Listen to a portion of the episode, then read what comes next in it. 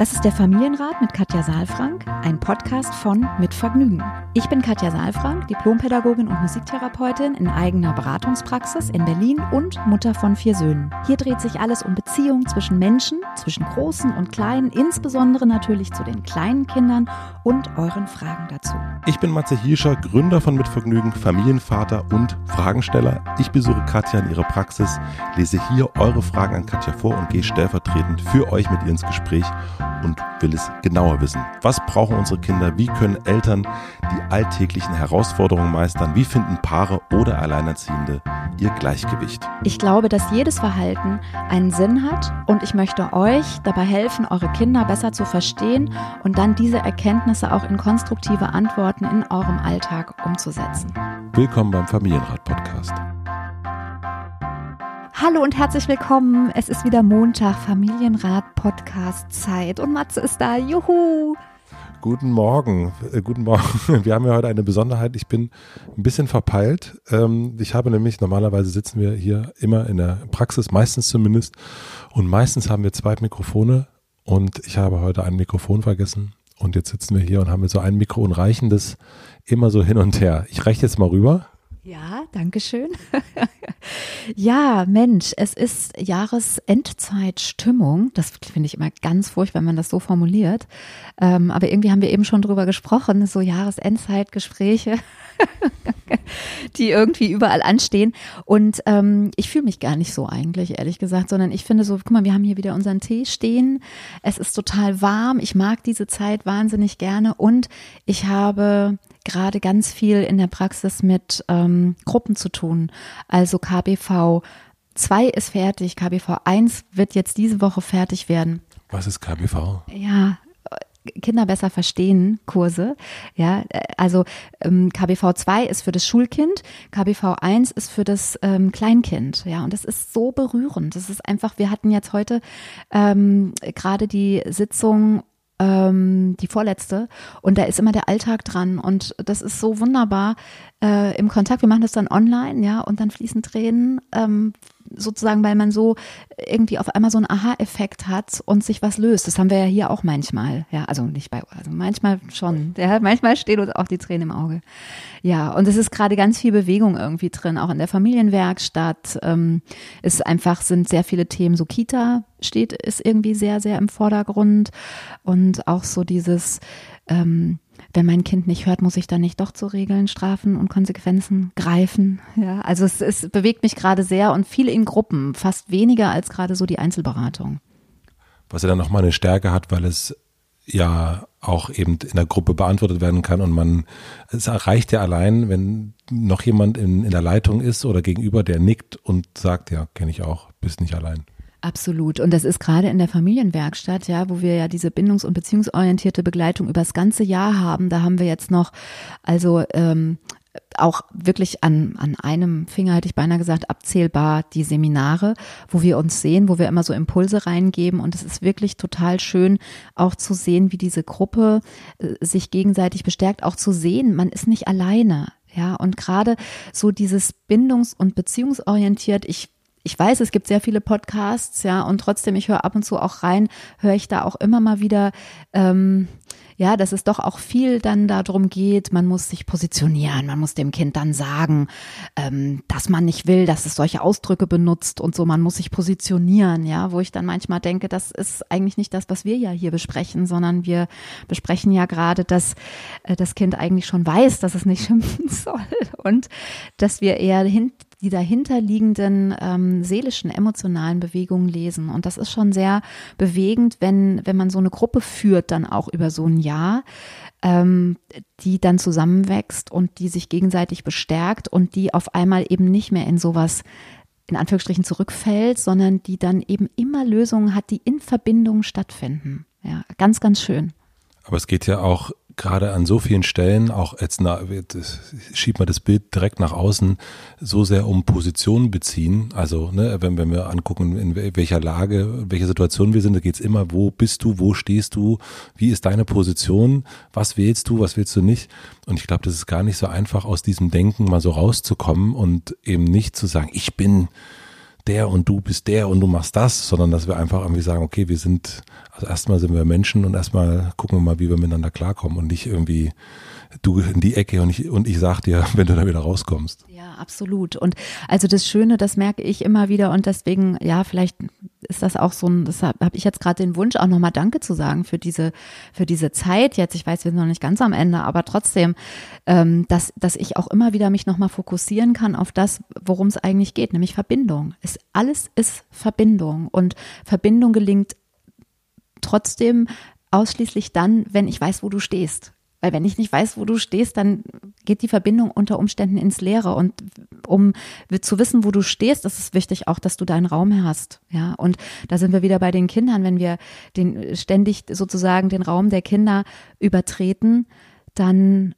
ja, dann, dann können die Kinder gar keinen eigenen Raum aufbauen. Ja, und das ist in diesen ganzen Kursen immer wieder Thema. Und das ist einfach, ja, sehr berührend auch zu merken. Natürlich hat es auch viel mit Kinder besser verstehen auch hat auch viel damit zu tun, sich selbst zu verstehen, im Spiegel sozusagen der Kinder und dann aber direkt auch zu spüren, da gibt es eine Veränderung. Das ist wirklich ganz, ganz wunderbar. Wir sind auf jeden Fall heute auch sehr verbunden. Wir sitzen nämlich viel, viel näher zusammen als sonst, weil wir nämlich dieses, dieses eine Mikro teilen. Ähm, ich freue mich total, dass das, äh, dass du da so äh, dankbar bist und das ist auch vor allen Dingen, ja, dass du das, also, ne, das fängt ja ganz früh an mit der Verbindung und ich glaube, das kann äh, man legt ja im Grunde den Grundstein damit auch für alles, was da kommt. Und ne, wenn wir dann irgendwie, wenn wir das, wie gesagt, das Bild größer machen, dann fängt das früh an und man zeigt das früh und, und, und lebt das früh. Apropos früh, äh, wir haben eine E-Mail bekommen, ich mache mal eine Überleitung, von Karin und da geht es zum, um das Thema Stillen. Die E-Mail hat sie geschrieben an familienrat.mitvergnügen.com. Also wenn ihr auch Fragen habt, schreibt da gerne hin. Bevor ich euch die Frage vorlese, möchte ich euch den Supporter vorstellen. Ganz pünktlich zur Weihnachtszeit ist unser heutiger Supporter Aldi. Zu Weihnachten mögen wir es am liebsten ganz, ganz klassisch. Dazu gehören ein Tannenbaum und Kevin allein zu Hause im Fernsehen. Alles für euren perfekten Weihnachtseinkauf findet ihr bei Aldi. Von Lichterketten über Lebkuchen bis Adventskalender oder eben auch Weihnachtsbäume. Bei Aldi gibt es alle Weihnachtsklassiker in hoher Qualität und Frische, denn ohne sie wäre Weihnachten nicht Weihnachten. Und wenn ihr auch immer so ratlos seid wie ich, was Geschenke angeht, könnt ihr außerdem beim Aldi Ventskalender jeden Tag tolle Weihnachtsgeschenke für eure Liebsten oder euch selbst gewinnen, denn man kann sich an Weihnachten ja auch einfach selbst was schenken. Einfach auf aldiventskalender.de gehen und mitmachen. aldiventskalender.de. Vielen herzlichen Dank an Aldi und jetzt zur Frage. Wir haben eine E-Mail von Karin bekommen und Karin fragt, mein Sohn ist 15 Monate alt und ein richtiger Sonnenschein. Es geht mir in meiner Frage um das Stillen, besser gesagt um das Abstillen. Ich stille meinen Sohn nur noch zum Einschlafen, das heißt mehrfach nachts und einmal mittags zum Mittagsschlaf. Es hat sich leider so eingeschlichen, dass er im Bett, Klammern Familienbett, nur mit meiner Brust im Mund wieder in den Schlaf findet. Im Kinderwagen und im Auto schafft es jedoch auch ohne mich in den Schlaf. Schnuller oder Ersatzberuhiger akzeptiert er nicht. Da haben wir, glaube ich, alles durch. Darüber hinaus haben wir alle äußeren Umstände überprüft und vor einigen Monaten auch immer mal wieder verändert. Temperatur, Licht, Abendritual, Tagesablauf, Routine. Körperlich gibt es keine Probleme. Nachts sieht es bei uns so aus, dass mein Sohn seit der Geburt alle anderthalb bis zwei Stunden aufwacht und nur über das Stillen wieder an den Schlaf findet. In den ersten sechs Monaten hat mich dieser Schlafmangel sehr belastet. Danach habe ich es für mich akzeptiert und um in Katjas Worten zu bleiben, wenn man die Erwartungen verändert, verändert sich sofort auch was im Außen. Ja, das stimmt.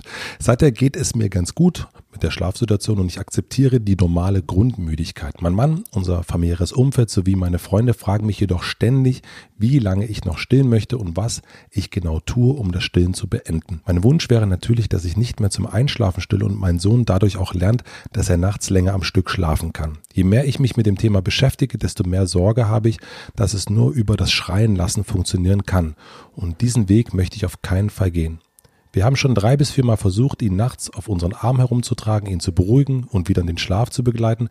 Das funktioniert aber jedes Mal überhaupt nicht. Nach anderthalb Stunden Stress und Schreierei habe ich aufgegeben. Auch, dass mein Mann ihn alleine, ohne mich vor Ort, ins Bett bringt, klappt nicht. Auf das Lieblingsessen, in Anführungsstrichen, kann er anscheinend nicht verzichten. Seitdem unsere ganzen Versuche gescheitert sind, weiß ich nicht mehr weiter. Sollte ich warten, bis ich mit meinem Sohn über das Thema sprechen kann, mit circa zwei bis zweieinhalb Jahren? Oder wie komme ich vom Einschlafen Schlafen, Stillen weg, damit auch gegebenenfalls irgendwann mal mein Mann unseren Sohn ins Bett bringen kann, was er sich sehr wünscht. Ich würde mich sehr freuen, wenn ihr mir helfen könntet, da ich aktuell wirklich nicht weiß, wie es weitergehen kann. Also sehr spannende Frage.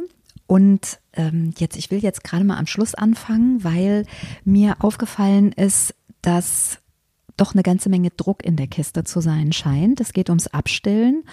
Und Abstillen heißt Abschied nehmen, heißt auch immer ein bisschen Trennung, also Abschied nehmen von einer Situation, die gewesen ist und das hat auch mit Trennung dann zu tun. Ja, das ist etwas, was Mutter und Kind spüren. Das ist ein sehr persönlicher Prozess, was sehr Privates, was sehr Intimes.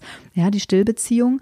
Und ich höre, dass ähm, jetzt Karin sich eigentlich den Wunsch ihres Partners schon auch angezogen hat, nämlich der Papa soll das Kind auch mal ins Bett bringen. Da ist sicherlich auch dabei, ich will das nicht immer alleine machen müssen, ähm, will auch entlastet sein und trotzdem ist es häufig was, weshalb Druck entsteht.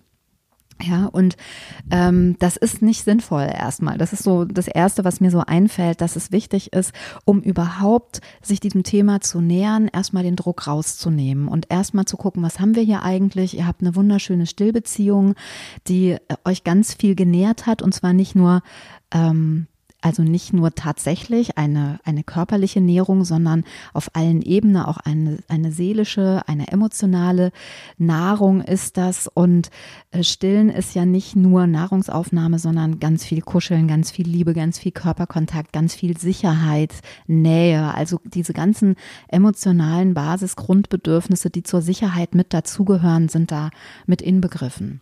Und das ist erstmal was ganz, ganz Tolles und was ganz, ganz Schönes. Und wir neigen eben oft dann dazu, wenn das so ja, so problembesetzt wird, wenn so viel Druck reinkommt, wenn wir an eine Überforderung kommen, dass wir dann ähm, nur auf das gucken, was jetzt gerade schlimm ist. Und deswegen sage ich das nochmal, weil es ist eigentlich was ganz, ganz Schönes, ja, so eine Stillbeziehung. Ja, was ich auf jeden Fall feststelle, dass ähm, da sehr viel Druck von außen kommt. Also einerseits natürlich der von innen, aber auch der wird ja verstärkt durch ähm, die Freunde, durch die Familie und so weiter und so fort. Also was wir jungen Eltern ja immer kennen, wenn das losgeht. Und ich glaube, durch diese Unsicherheit ähm, entsteht, äh, durch den Druck entsteht die Unsicherheit. Gibt es denn so eine normale Zeit, wann das vorbei sein sollte? Gibt es irgendwie einen normalen Stillablauf? Vielleicht, also das weiß ich auch nicht, vielleicht kannst du mir dazu ein bisschen oder der Karin ein bisschen was erzählen. Also das ist echt eine gute Frage. Ähm, es, also normal ist ja sowieso so ein schwieriger Begriff. Es gibt Menschen, die stillen nur ein paar Tage, ja, weil es nicht anders mehr geht oder weil irgendetwas passiert. Und es gibt ähm, Stillbeziehungen, die sehr lange dauern. Und ich äh, würde, ich glaube, wir haben auch schon mal an verschiedenen Stellen darüber gesprochen, ich würde nie sagen, so und so lang ist normal. Mir ist nur wichtig, dass das die Mutter und das Kind, dass diese beiden, die zu dieser Beziehung gehören, das wirklich für sich entscheiden und sich nicht von außen beeinflussen lassen. Ich finde, ehrlich gesagt, geht es niemandem was an, was Karin sich jetzt überlegt hat mit ihrem Mann, wie sie abstillt. Also das kann man mal fragen, aber ich finde, man darf auch dann damit leben, wenn Karin das für sich noch nicht entschieden hat. Und es scheint so zu sein, denn im Augenblick gibt es gar keine Bilder oder es gibt noch nicht, es gibt nur die Überforderung und es ist dieser Druck von außen, der sie so in so eine Richtung schubst. Und würdest du sagen, dass Karin da der Entscheidungsboss ist oder ist sie zusammen mit ihrem Mann weil darum geht's ja auch, ne? Also es ist ja nicht nur eine von außen, also Eltern und Freunde, sondern es ist ja auch innerlich, der, vom Innen der Beziehung, weil ja auch äh, ne, der, der Mann das Kind auch gerne mal ins Bett bringen will und so weiter. Also ähm, sollte da Karin diejenige sein, die sagt, so, so ist es jetzt? Ja, also ganz klar in Bezug auf, also in, in Verbindung mit ihrem Kind sollte sie das mit ihrem Kind, mit ihrem mit, mit ihrem eigenen Gefühl entscheiden dürfen. Und da, da bitte ich einfach auch die Partner an dieser Stelle um Verständnis. Ich verstehe das, dass das manchmal anstrengend ist und ich würde alle Partner und vielleicht auch die Mütter, die es betrifft, bitten, wenn sie an so einem Punkt kommen, dass sie für sich nochmal gucken, was da wirklich dahinter steckt. Ja, weil häufig jetzt hier zum Beispiel könnte ein bisschen auch das Gefühl dahinter stecken, bin ich eigentlich ein guter Papa? Woran merke ich das? Bin ich genügend in Beziehung? Bin ich wichtig genug? Ähm, ja, weil äh, ein guter Vater zu sein heißt nicht, also das macht sich nicht daran fest, dass man das Kind ins Bett bringt. Ja. Man kann ja auch das Kind zu zweit ins Bett bringen. Finde ich auch, empfinde ich auch so. Ja, das ist eben dann häufig so die Frage, was heißt ins Bett bringen? Ja, also darf, kann der eine dabei sein einfach und ähm, ist die, ist der eine führt. Also einer muss immer führen. Wenn beide führen, ist die Gefahr sehr groß, dass gar nichts passiert und das Stillstand entsteht. Ja, ähm, also das ist so das, was mir dazu einfällt. Aber das ist eben etwas, was mir auch in der Praxis häufig passiert, äh, begegnet, dass da auch eine Unstimmigkeit zwischen den Paaren oft herrscht. Und wenn wir dann dahinter schauen, es kann auch sein, ich will jetzt gar nicht sagen, dass der Partner sich, hm, der jetzt nicht in der Stillbeziehung ist, dass der sich wertlos vorkommt. Es kann zum Beispiel, ich habe es auch schon erlebt, dass Frauen oder Mütter auch so ein Bild haben davon, ich bin eine gute Mutter und ich stille jetzt, ähm, bis das Kind sich davon verabschiedet. Und dann hat aber das Kind die Idee, ähm, der Mutter geht's nicht gut, wenn ich nicht an die Brust komme. Und dann entwickelt sich auch sowas, ja, auch sowas kann passieren. Und ich habe sogar auch schon erlebt, dass es so große Probleme auf der Paarebene gab, dass ähm, die Mutter das Kind quasi immer davor geschoben hat. Also wenn ich stille, kann ich ja nicht, also ne, dann ist der Körper ja auch noch von jemand anderem sozusagen bewohnt und ich bin noch nicht wieder sozusagen vollständig auch zur Verfügung oder ich muss mich da nicht drauf einlassen. Ja. Geht um, um, sexuelle Sachen oder geht es um, um generell, ähm, äh, was meinst du mit Verfügung?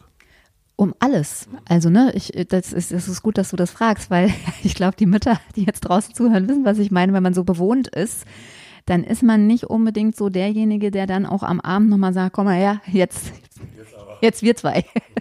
ja, also was nicht heißt, dass man nicht auch äh, sexuelle Lust empfinden kann. Und trotzdem ist es einfach, man ist einfach so bewohnt und so ähm, ständig okkupiert, dass das, dass da die Lust noch nicht so, also war es zumindest bei mir, ja. Ich hoffe jetzt nicht, dass alle aufschreien und sagen, was?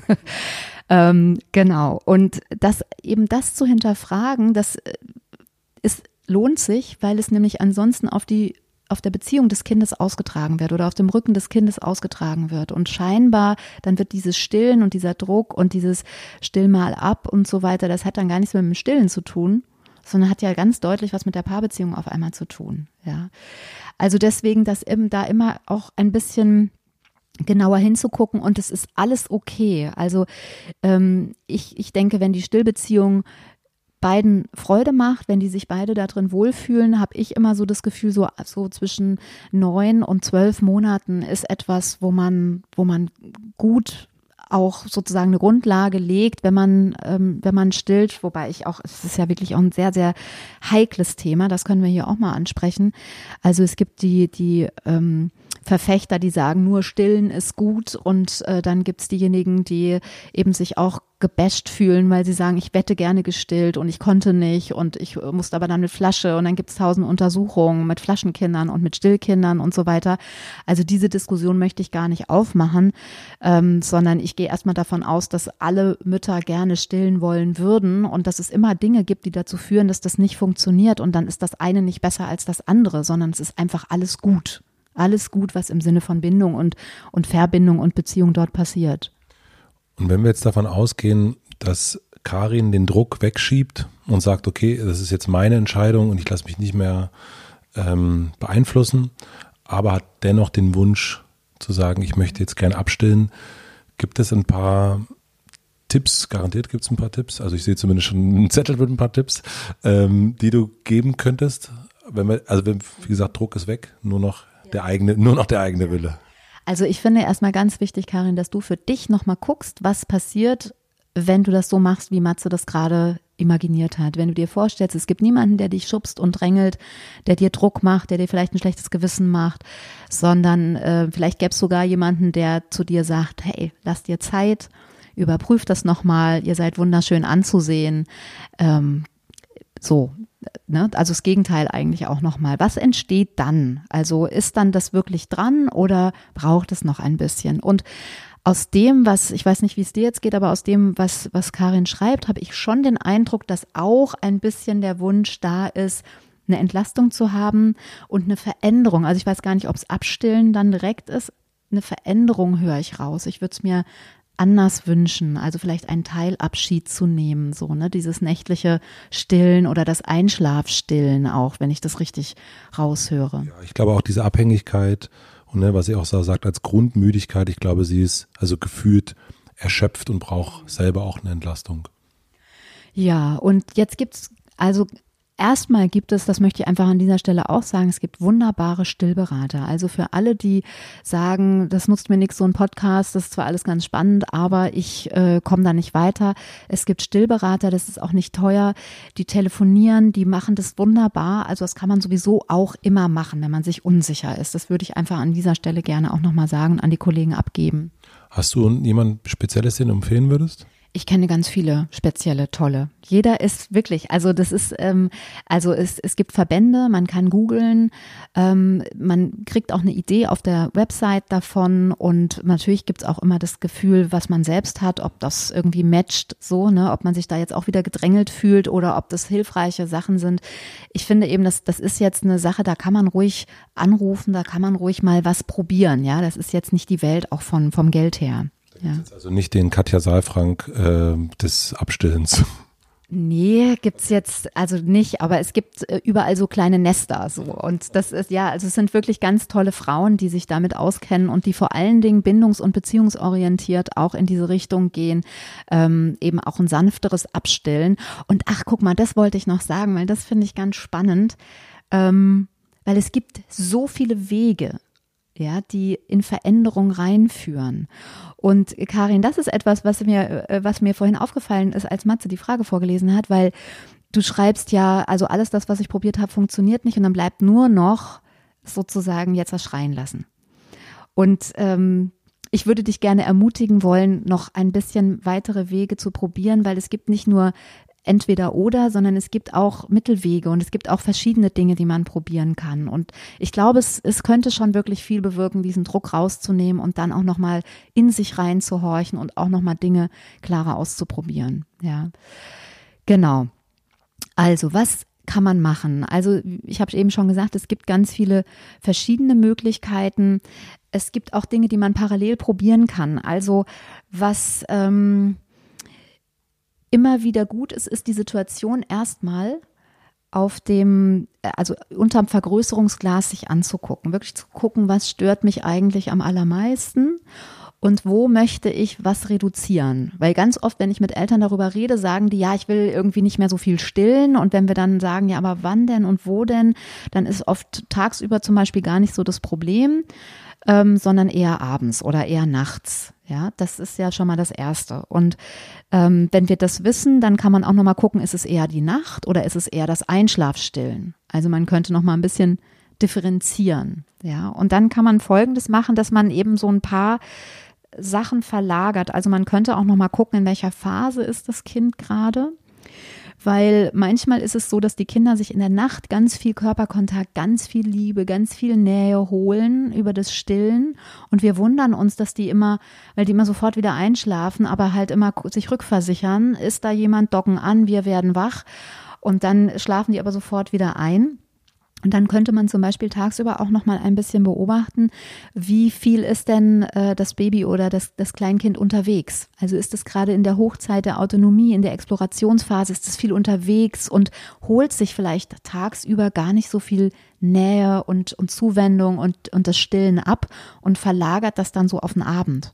Ja, und das, wenn man das rausgefunden hat, dann, oder wenn man das ein bisschen beobachtet für sich, dann könnte man zum Beispiel versuchen, auch die, das, also so, so eine Art Verlagerung, also dass man nochmal tagsüber öfter die Brust anbietet oder auch nochmal öfter kuschelt, ja, und dort an, an so einer Stelle dann mal guckt, ob sich was verändert in der Nacht, wenn am Tag die Zuwendung und das Kuscheln eher ähm, ja vorhanden sind. Also dass man nicht nachts sozusagen in so einen Mangelzustand kommt, was nachholen zu müssen. Das ist also wie so ein Kuschelkonto, dass man dann so guckt, ist das jetzt gut gefüllt oder wie wird das gerade, ist das unter Umständen nicht mehr so gut gefüllt, weil ich jetzt nicht mehr so oft zu Hause bin und unterwegs bin? Also braucht ein Kind oder es gibt ja nichts Normales, ne? Aber gibt es da so einen, so einen bestimmten, gibt es so einen Kontostand?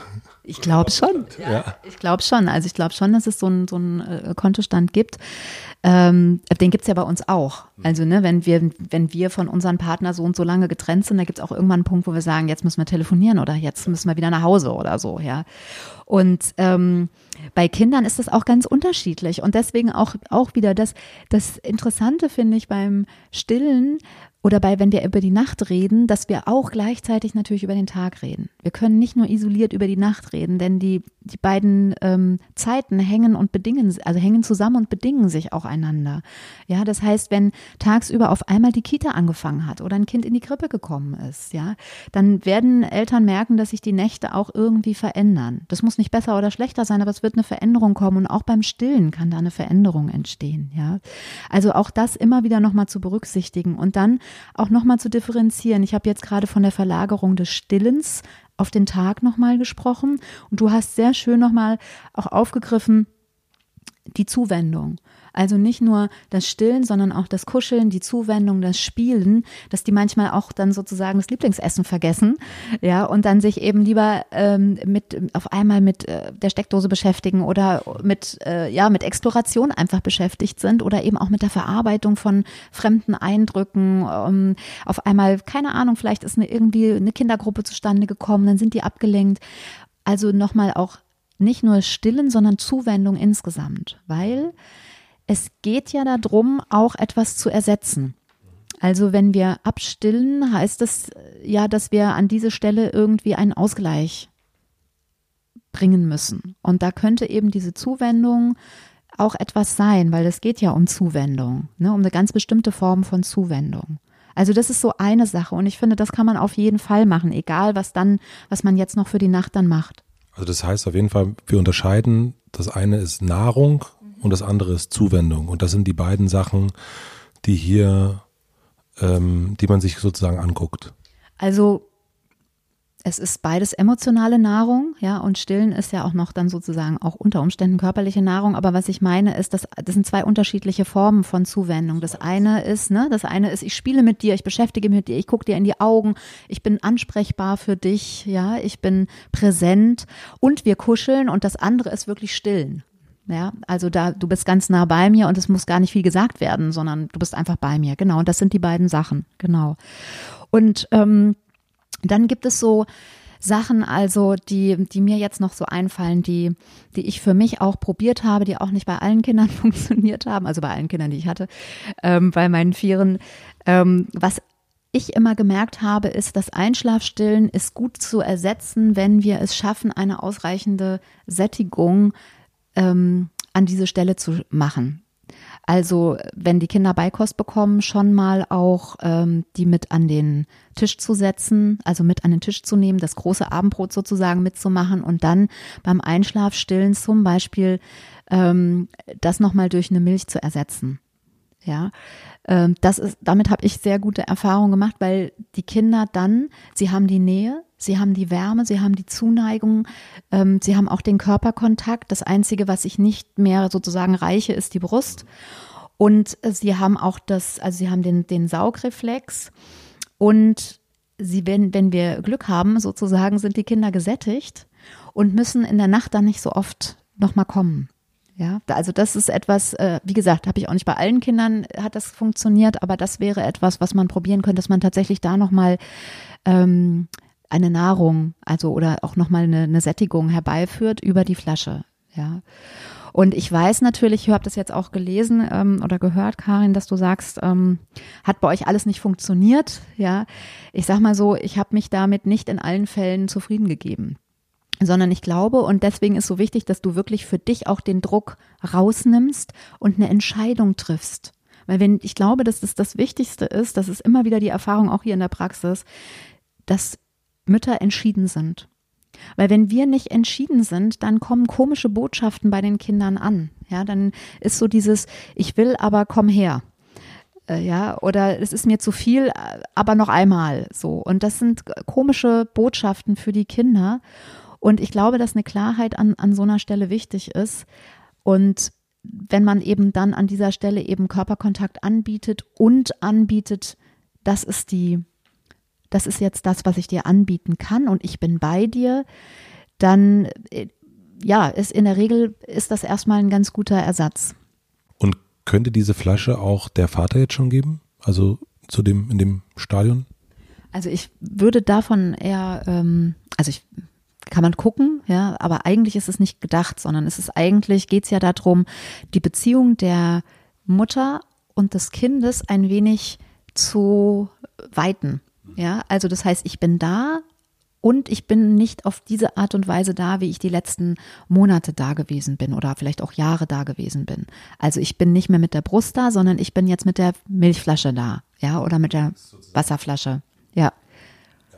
Genau. Und wenn das jetzt aber dann, ich, es ist unter Umständen ein Schritt zu viel, ja, und, und auch vielleicht auch drei Schritte zu viel, wenn dann die Flasche kommt als Ersatz, Mama ist weg und es kommt dann der Papa. Also das ist nicht so gedacht, ja, sondern wirklich, es geht hier wirklich darum, im, auch einen Rhythmus zu finden, einen eigenen Rhythmus zu finden. Und das geht bei manchen Kindern geht es ganz, ganz schnell, weil die irgendwie überfällig sind und weil die Beziehung eben auch das hergibt, ja, und an, bei anderen dauert das, weil die Kinder unsicher sind, weil sie das erstmal nicht verstehen, erst nochmal die Sicherheit brauchen. Hallo, ist alles gut, das passiert gar nichts, das Mama ist da, ja, es ist nur nicht mehr die Brust da.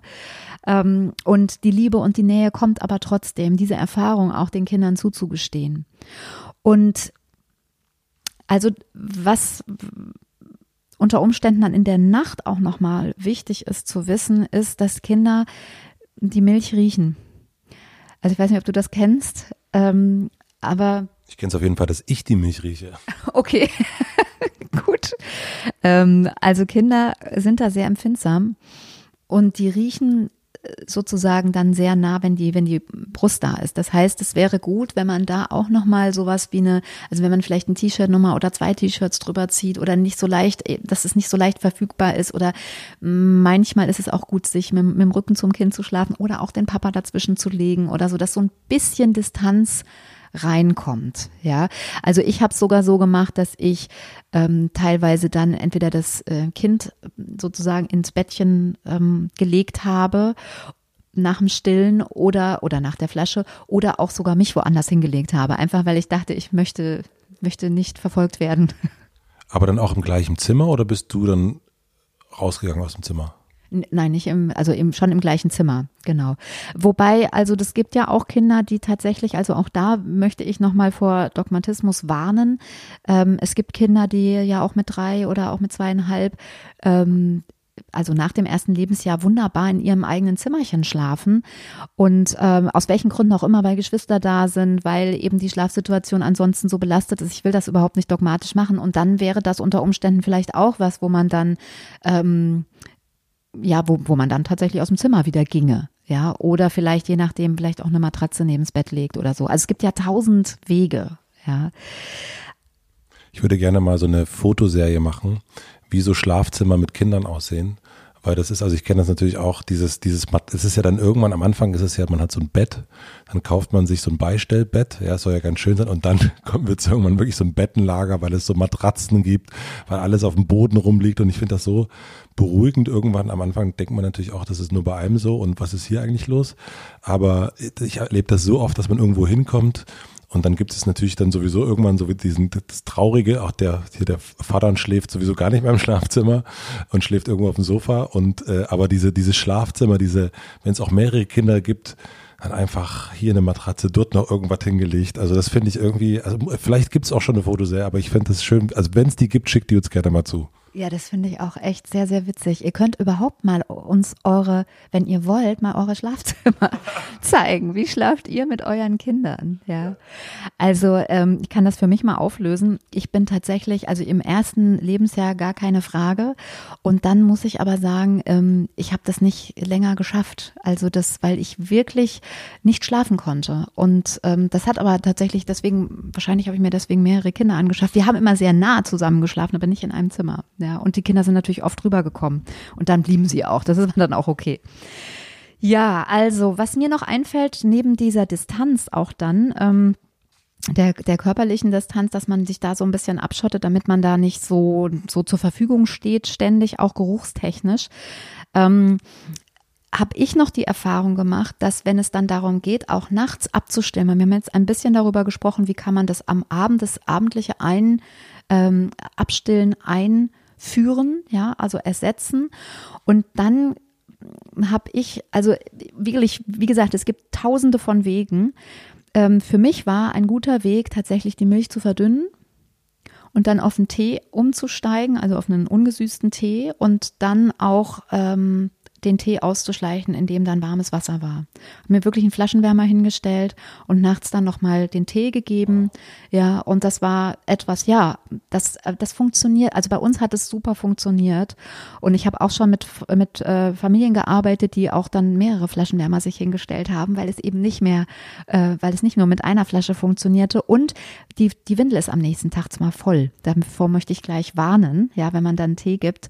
Ähm, aber trotzdem, für uns war das eine gute Sache und es geht vorbei. Also es ist irgendwann ist es dann auch, ist, ist sozusagen die Sicherheit da und die Kinder können besser ähm, oder brauchen nicht mehr immer zu die Brust. Also das ist auch nochmal das unterstrichen, was du gerade schon gesagt hast. Du hast im Grunde oder ihr habt entschieden, so machen wir das jetzt und das habt ihr durchgezogen und ihr habt nicht sozusagen das probiert und ihr habt nicht das und das und das, sondern du hast dich dann für den Weg entschieden und hast dann bis den Weg auch entschieden weitergegangen. Also das würde ich so nicht sagen, sondern ich würde sagen, ich habe mich entschieden, dass ich nicht mehr stillen möchte. Ja.